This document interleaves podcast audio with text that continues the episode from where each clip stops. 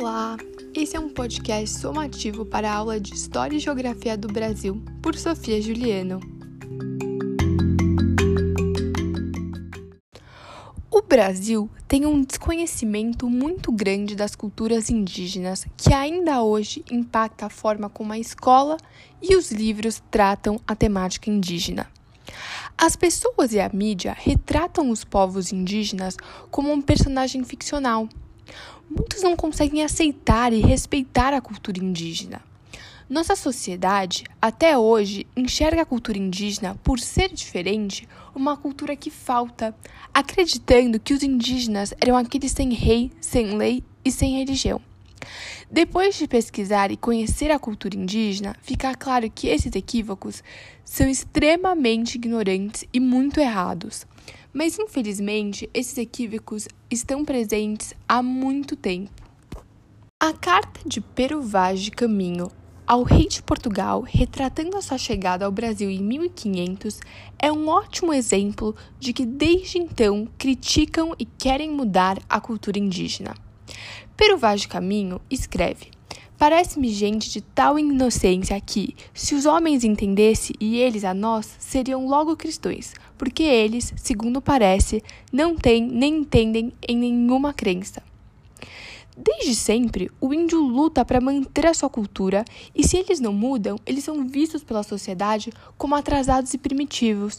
Porém, essa visão está extremamente errada. São sociedades que não têm a escrita, mas transmitem seus conhecimentos pela oralidade. São sociedades que não têm o metal, mas dominam a agricultura e que usam a natureza e o ambiente de diversas formas muito diferentes e inteligentes. Dito isso, fica claro que a cultura indígena não é uma cultura atrasada nem primitiva. O que é extremamente irônico é que, apesar de muitos tentarem converter e mudar a cultura indígena, muitas dessas pessoas também sentem pena, porque pensam que a cultura indígena está acabando desde que alguns indígenas escolhem praticar costumes de nossa sociedade.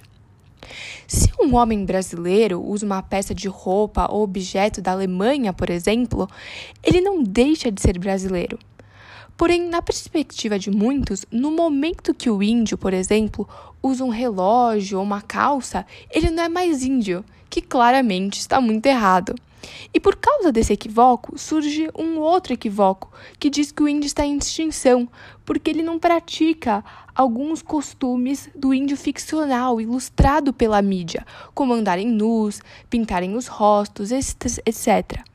Um jovem de Belo Horizonte até disse ao assistir os filmes do cineasta indígena que sentia dó e pena e fala: Me dá uma dó ver os caras assim, de havaiana e camiseta de campanha eleitoral. O índio está acabando é uma ideia que muitas vezes surge quando se fala dos índios. É verdade que dos estimados 5 milhões de índios que existiam quando Pedro Álvares Cabral chegou aqui no Brasil, muitos foram exterminados e todos os povos indígenas sofreram uma forte depopulação depois dos primeiros contatos com a sociedade europeia. Portanto, há mais de 200 etnias que sobreviveram e passaram a crescer a uma taxa muito superior à média nacional. Nos anos 1970, se falava em 150 mil índios no Brasil, enquanto o censo de 2006 registrou 650 mil. Os Paraná, por exemplo, chegaram a 69 indivíduos em 1975 e em 2008 já somava 374.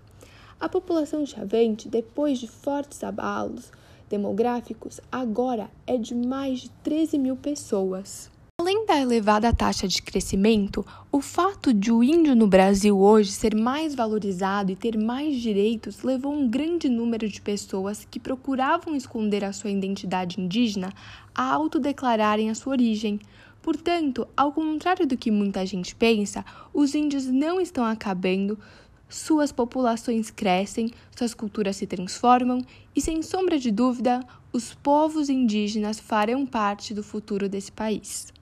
A ideia de que os povos indígenas estão desaparecendo é apenas uma de muitos equívocos a respeito dos índios, equívocos que se perpetuam e se reforçam na mídia e até na escola, e assim nascem estereotipos que segregam, geram intolerância, preconceito e mais desconhecimento em nosso país.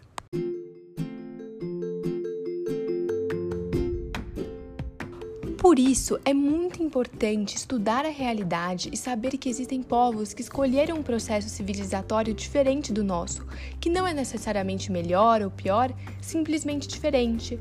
Não existe possibilidade de viver nesse planeta sem estabelecer pontes de interação para que cada cultura possa usufruir o que a outra cultura tem de melhor.